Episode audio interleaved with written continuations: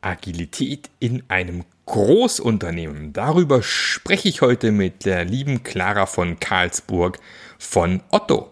Viel Spaß dabei.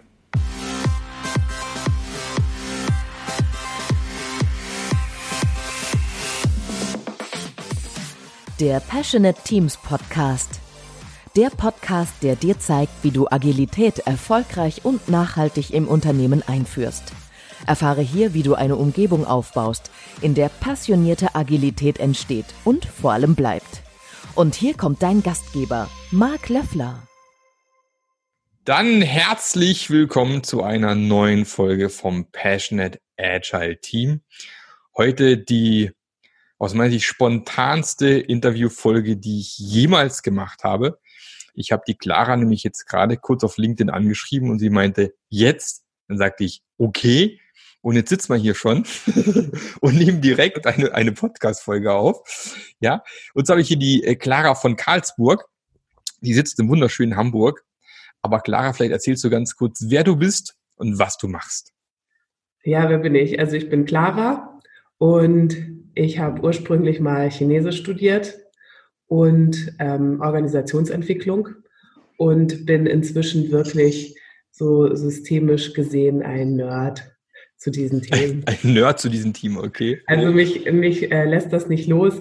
Ähm, ich finde es super faszinierend und ich freue mich riesig, dass ich in der Praxis dazu einen Beitrag leisten kann. Genau, und ich bin halt über das Beratungswesen, über China-Beratung, wo es um integrierte Wertschöpfungsnetzwerke ging, ähm, über ähm, ja, eine äh, Beratung, wo es um agile Skalierung ging.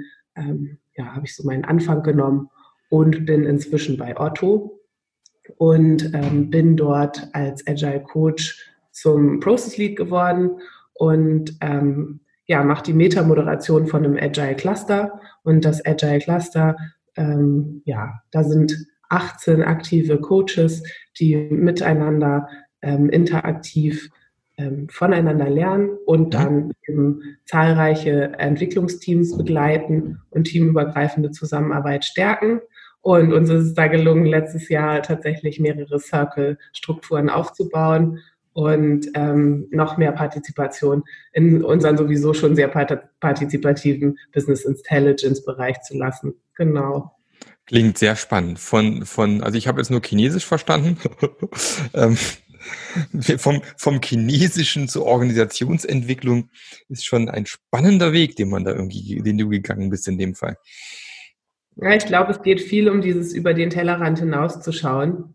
Ähm, und insofern ist ähm, der der rote Faden äh, meiner Motivation immer gleich geblieben, tatsächlich, mhm. egal was ich gemacht habe.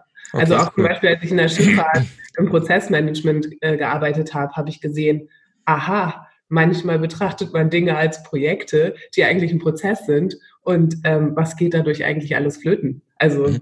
Was hat das für Auswirkungen an die Beteil also für die beteiligten Menschen? Und mich hat immer die ähm, ja, psychische Seite auch davon interessiert. Mhm. Und dem bin ich einfach weiter nachgegangen. Einfach äh, immer dem nachgegangen, was mich am meisten interessiert hat. Okay, cool. Wo ich am meisten hilfreich sein kann. Aber vielleicht, vielleicht holen wir noch ein bisschen weiter aus. Ich denke, die allermeisten werden wahrscheinlich Otto so intern nicht kennen, wie ihr so arbeitet. Ähm, was macht denn ein Process Lead? Also was, was ist so deine, deine Aufgabe? Was treibst du den ganzen Tag? Genau, also ich habe drei Wirksamkeitsebenen und das kann man tatsächlich in ähm, lateraler Führung und auch disziplinarischer Führung wiederfinden. Und zwar berate ich bei äh, Transformationsvorhaben in der, in der IT und in äh, ja, internen Anwender- und Usergruppen.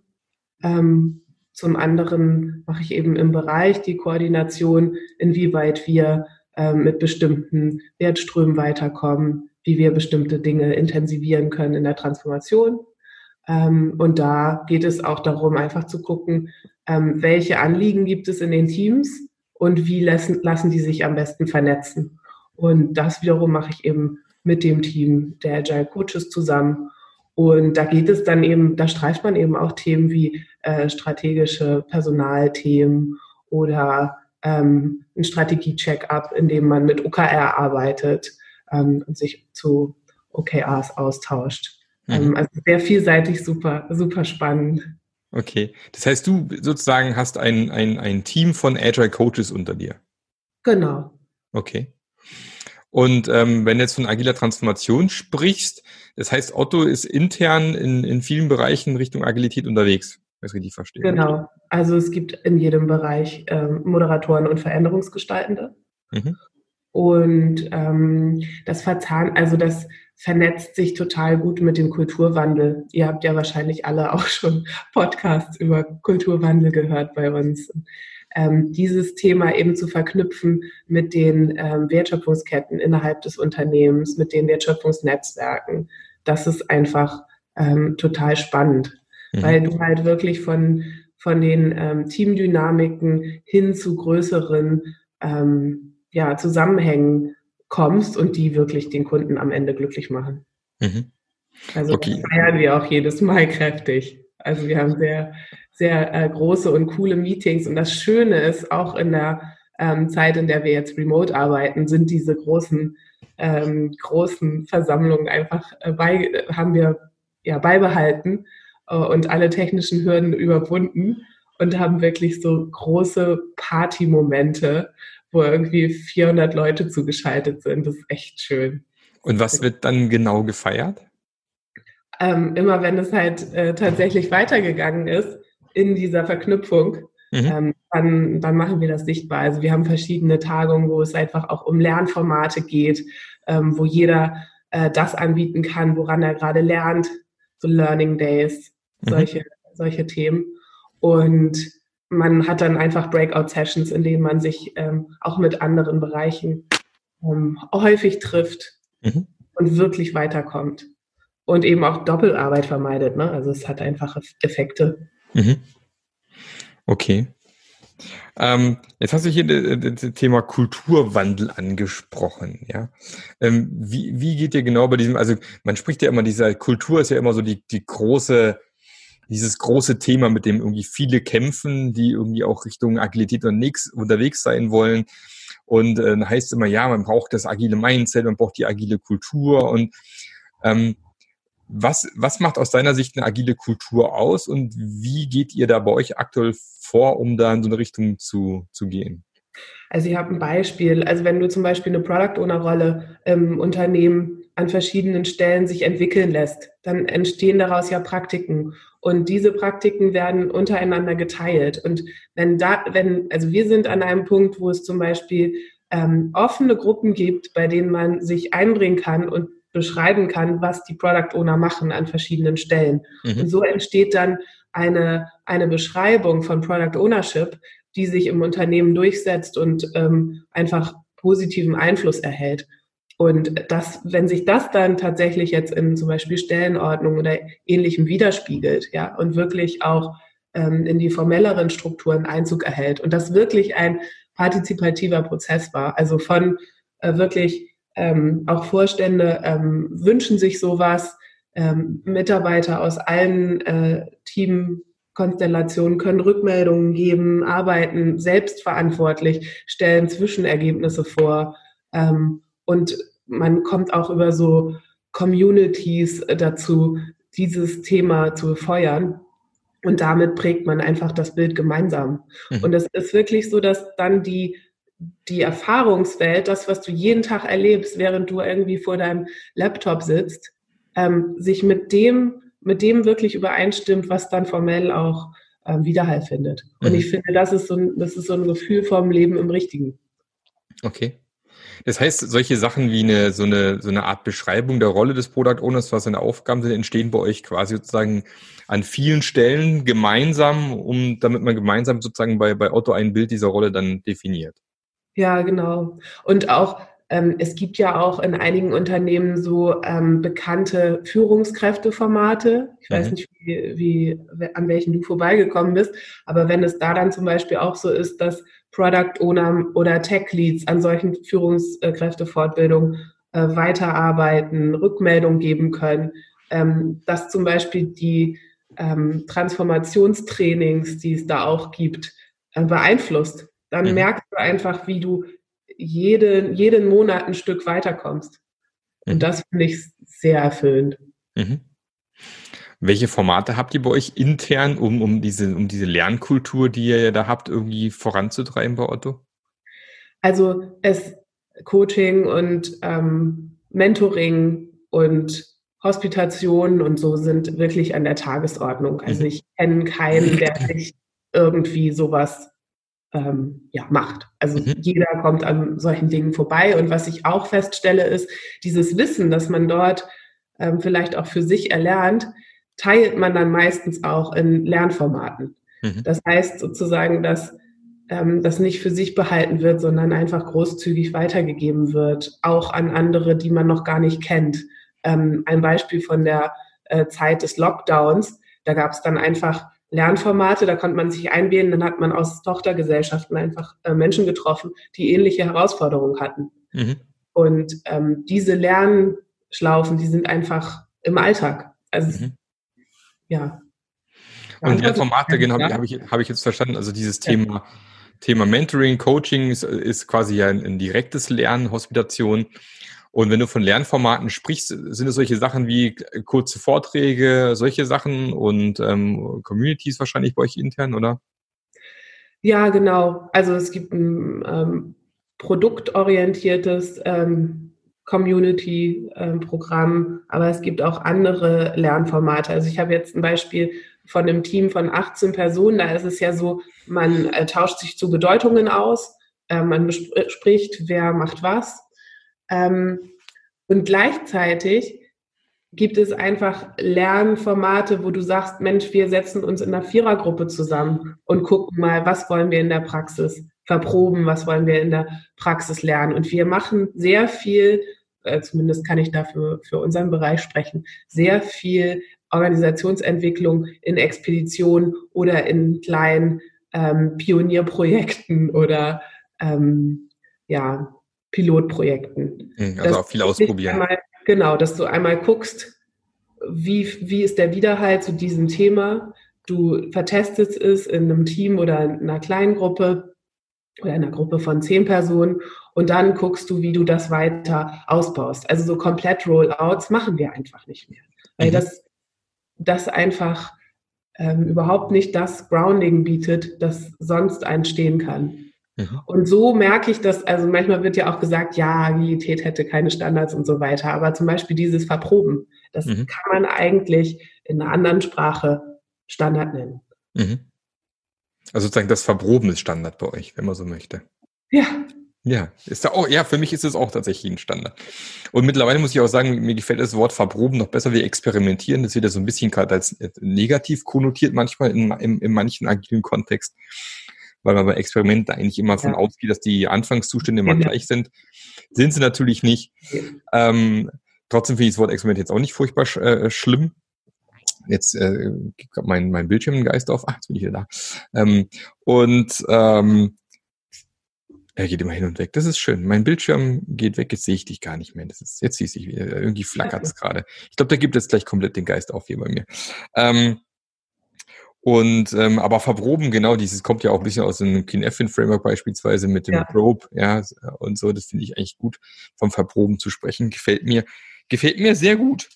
Ähm, jetzt hast du geschrieben, äh, gerade vorhin gesagt, ähm, Thema OKR ist bei euch auch ein bisschen in der Tagesordnung. Ähm, wie, wie lebt ihr OKRs? Was, was macht ihr da? Wie wird es bei euch integriert? Wie sieht es bei euch aus? Äh, arbeitet ihr mit, mit Quartalszielen, mit Monatszielen? Wie wird es bei euch wirklich gelebt?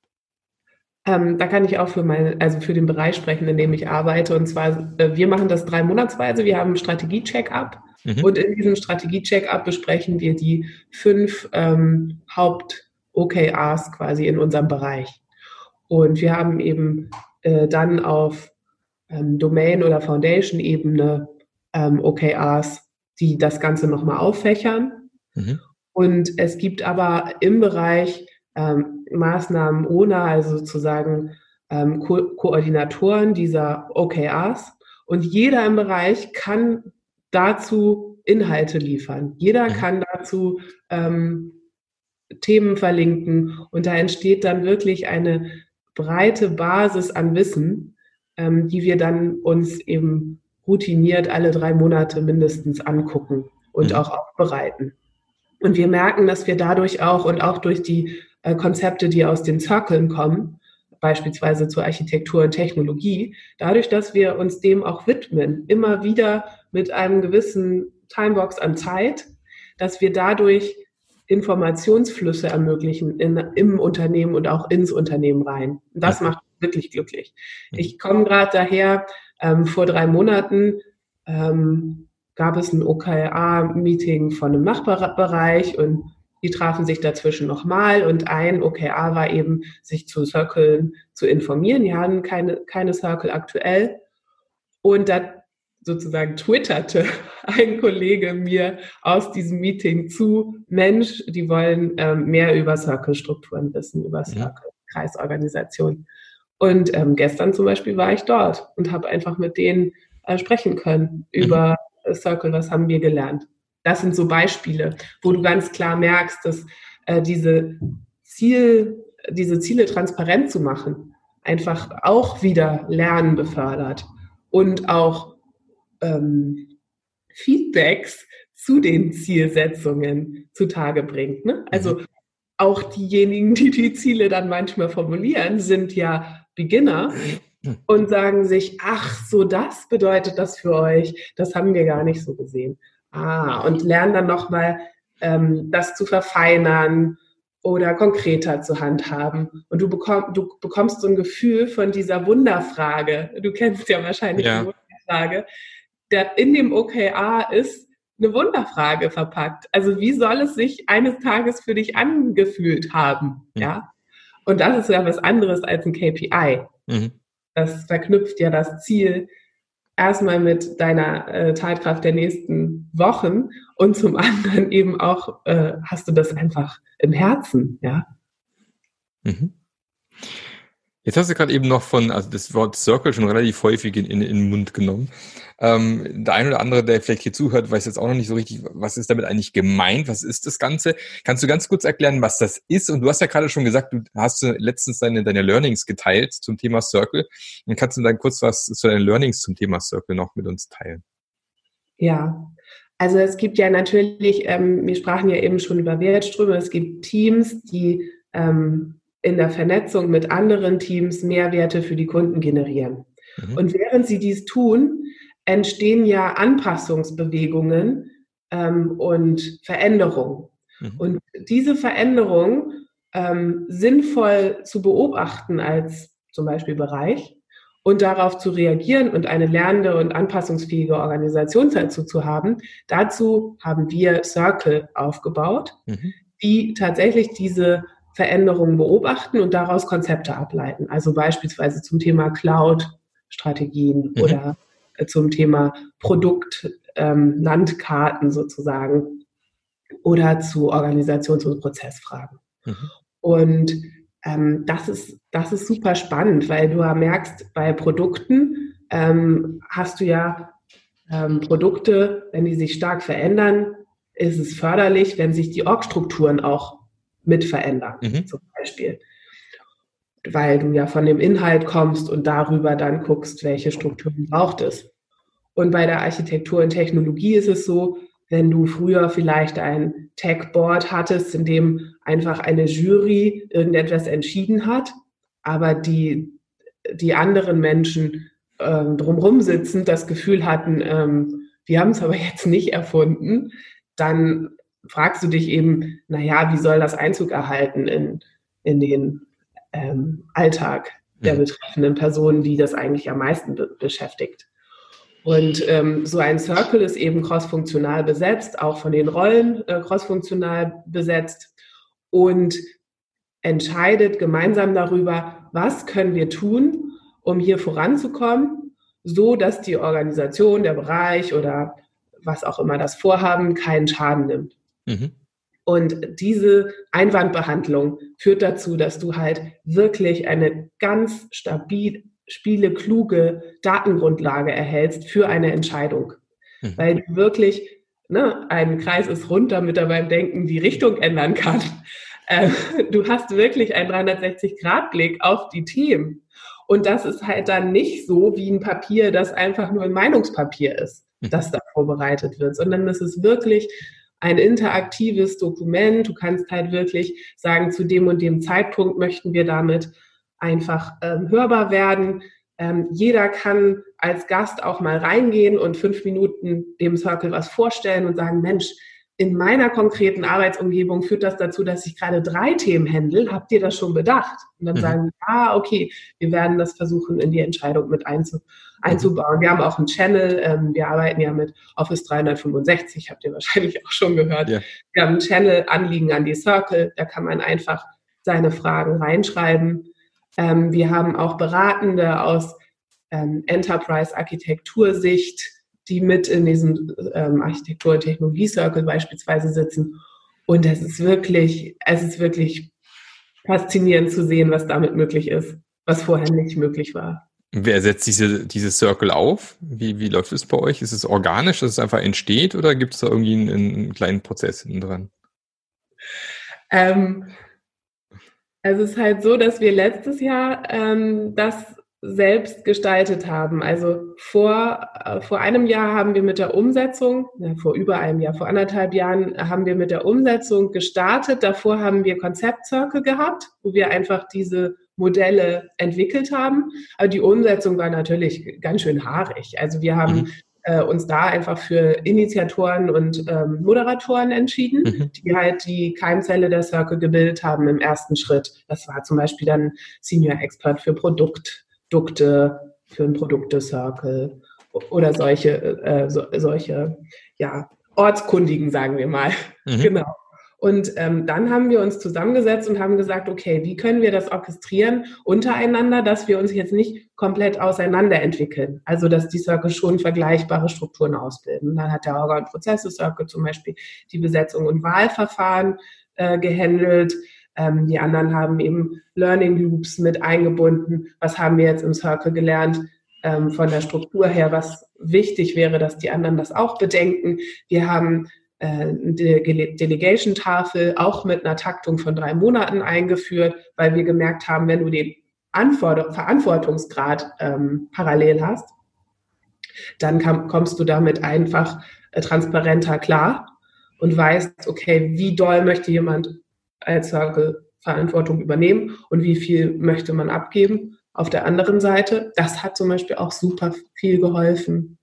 Ähm, wir definieren auch die Inhaltspakete gemeinsam ähm, und machen die transparent. Wir haben so eine Reichsversammlung, die nennen wir Stand-up-Update, ähm, wo wir uns eben einwählen und dann auch äh, vorstellen, was, mhm. was, wo sind wir dran, ähm, warum sind wir da dran, ähm, welche Ideengeber gab es auch, ähm, die das nochmal gechallenged haben. Mhm. So, genau.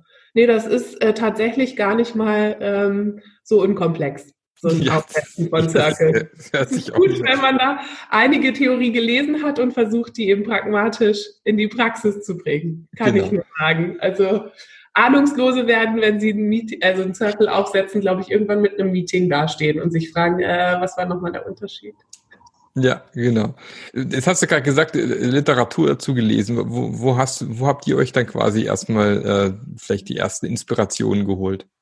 Also wir haben nicht nur Literatur gelesen, wir haben auch ähm, uns Trainings zu kollegialer Entscheidungsfindung besorgt. Okay. Ne? Und wir haben viele erfahrene Moderatoren und Moderatorinnen bei uns, ähm, die einfach sowas wie ein Konsentverfahren oder einen kollegialen Gruppenentscheid aus dem FF moderieren können. Mhm. Ähm, das hilft natürlich. Äh, genau, also wir haben Gruppentraining zu kollegialer Entscheidungsfindung besucht, aber wir haben einfach auch viele, die sehr viel Literatur auch privat dazu mhm. gelesen haben ähm, oder eben im Unternehmen Weiterbildung besucht haben außerhalb des Unternehmens. Mhm. Certified Agile Leadership Fortbildung, ähm, verschiedene Organisationsentwicklungsfortbildungen, ähnliches mhm. besucht haben. Mhm. Ja, auf jeden Fall. Gibt es ein Buch, was, was du da empfehlen würdest in der Richtung, wo du sagst, das hat, das hat dir viel gebracht? Also ähm, ich bin systemische Beraterin, zertifizierte systemische Beraterin und ich finde dieses Buch Einführung in die systemische Strategieentwicklung zum Beispiel sehr cool. Mhm. Ähm, ich äh, finde das Buch ähm, tatsächlich agile Organisationsentwicklung ganz gut zum Einstieg. Also falls jemand irgendwie das kollegial geführte Unternehmen gut gefunden hat, ähm, agile Organisationsentwicklung ist auch ein schönes, schönes Buch. Ähm, ich finde, dass man über den Holacracy-Ansatz äh, von Robinson auch ganz gut reinkommt, was könnte man noch alles bedenken. Mhm. Ähm, wichtig ist, glaube ich, dass man nicht sämtliche soziokratische ähm, Grundsätze versucht, irgendwie in irgendwas reinzutackern. Das wäre absolut unschlau. Mhm. Sondern sich wirklich zu gucken, okay, wie dokumentieren wir unsere Entscheidungen? Wie schaffen wir eine Teamdynamik in diesem Circle, die ausgewogen ist? Ähm, welche, ja, welche Schwierigkeiten haben wir, also welche thematischen Herausforderungen haben wir. Ne? Also mhm. bevor man einen Circle aufsetzt, sich wirklich zu fragen, von welchem Inhalt kommen wir? Wo haben wir den größten Pain? Und dann vielleicht den mittelgroßen Pain nehmen und zu dem Thema einen Circle mhm. versuchen zu etablieren. Ja? Also jetzt zum Beispiel das Recruiting, die Stellenausschreibungen und die Budgetrunde sofort ähm, in soziokratische Muster zu bringen, ist vielleicht jetzt nicht im ersten Schritt angeraten. Mhm. Also ich glaube, da ist weniger mehr. Mhm. Also Fokus und Kontext ist King am Ende irgendwo auch. Ne? Also das ist auch ja. immer die, äh, bin auch kein Freund von One Size Fits All, sondern man muss wahrscheinlich gucken, wo macht es gerade aktuell am meisten Sinn und da mal irgendwo mal mit dem ersten Pflänzchen starten, wie du vorhin schon gesagt hast, verproben. Ja, gucken, wie funktioniert's und wenn es gut funktioniert, überlegen, wie können wir es weiter irgendwo in andere Bereiche reinbringen, eben wie du es gerade beschrieben hast, mit entsprechenden Learning Circles vielleicht irgendwo das weiterzugeben beispielsweise. Ich glaube, das ist dann der richtige Weg, sowas nach und nach dann einzuführen. Ne? Schön. Klingt sehr, sehr spannend. Vielleicht zum, also die, die, die Zeit rennt ja schon wieder wie doof, aber zum, vielleicht zum Abschluss noch, ähm, wenn jetzt irgendwie ein, ein, ein Hörer hier dabei war, der gesagt hat, boah, das würde ich auch gern mal bei uns ausprobieren, wo, wo würdest, was würdest du ihm so als Tipp mitgeben, wo er da anfangen sollte? Oh, das ist eine gute Frage. Da mache ich mal eine kleine Gedankenreise zu. Sehr gerne.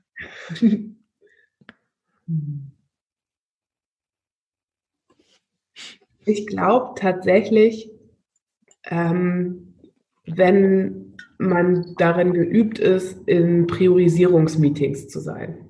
Mhm. Sich mal darauf einzulassen, eine Informationsrunde und eine, ähm, was würde ich entscheiden, Runde zu machen mit allen, die im Raum sind, beziehungsweise im Call. Mhm.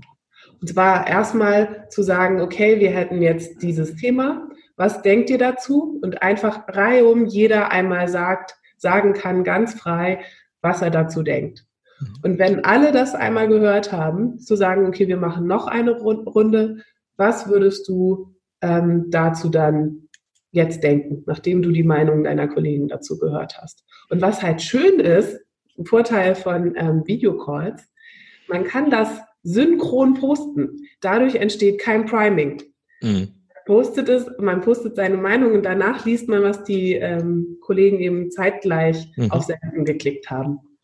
Und dann kannst du auf Basis dieser Bedeutungen zu einer wirklich qualitativ ganz anders gestalteten Entscheidung zu Entscheidung kommen. Wenn das halt eine sehr komplexe Entscheidung ist, die vielleicht auch weitreichende Folgen haben kann, dann würde ich nochmal dazu einladen zu sagen, okay, wir machen mal eine, wir denken mal in Probe sozusagen. Wir formulieren einen Satz aus.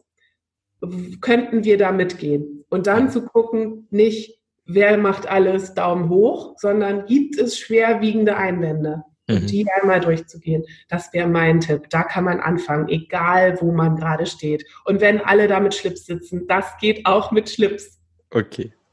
Super. Dann nochmal vielen, vielen Dank für, für die Zeit und äh, für dieses spontane Interview. Hat irre Spaß gemacht. Ich glaube, da waren echt viele Sachen dabei, die ähm, für viele, die dabei waren, heute zugehört haben, neu waren und interessant waren. Äh, vielleicht noch eine kurze Abschlussfrage. Seid ihr gerade auf der Suche bei Otto? Braucht ihr noch Leute? Gibt es irgendwie gerade, dass ihr sagt, wir brauchen dringend noch das und das und das? Oder wenn ich das möchte, kann ich mich irgendwo informieren? Ja, auf jeden Fall gucken, was Otto gerade für Stellen ausgeschrieben hat. Ihr könnt es wirklich nicht nur zwischen den Zeilen lesen, dass wir richtig Spaß machen. Also mhm. es macht wirklich Spaß mit uns und es sind gerade richtig tolle Sachen ausgeschrieben. Also okay. werteorientierte Themen, richtig spannend. Mhm. Genau, und wenn man dann noch im schönen Hamburg wohnen möchte, ich glaube, dann, dann ist alles kombiniert. So Hamburg eine meiner Lieblingsstädte. Ähm, mit Otto kombiniert, toller, spannender Arbeitsplatz. Sicherlich für den einen oder anderen spannend, ähm, damit einzusteigen. Nochmal vielen Dank, Clara, für die Zeit und ich hoffe, wir sehen uns mal wieder irgendwo auf einer Konferenz, wenn es wieder möglich ist.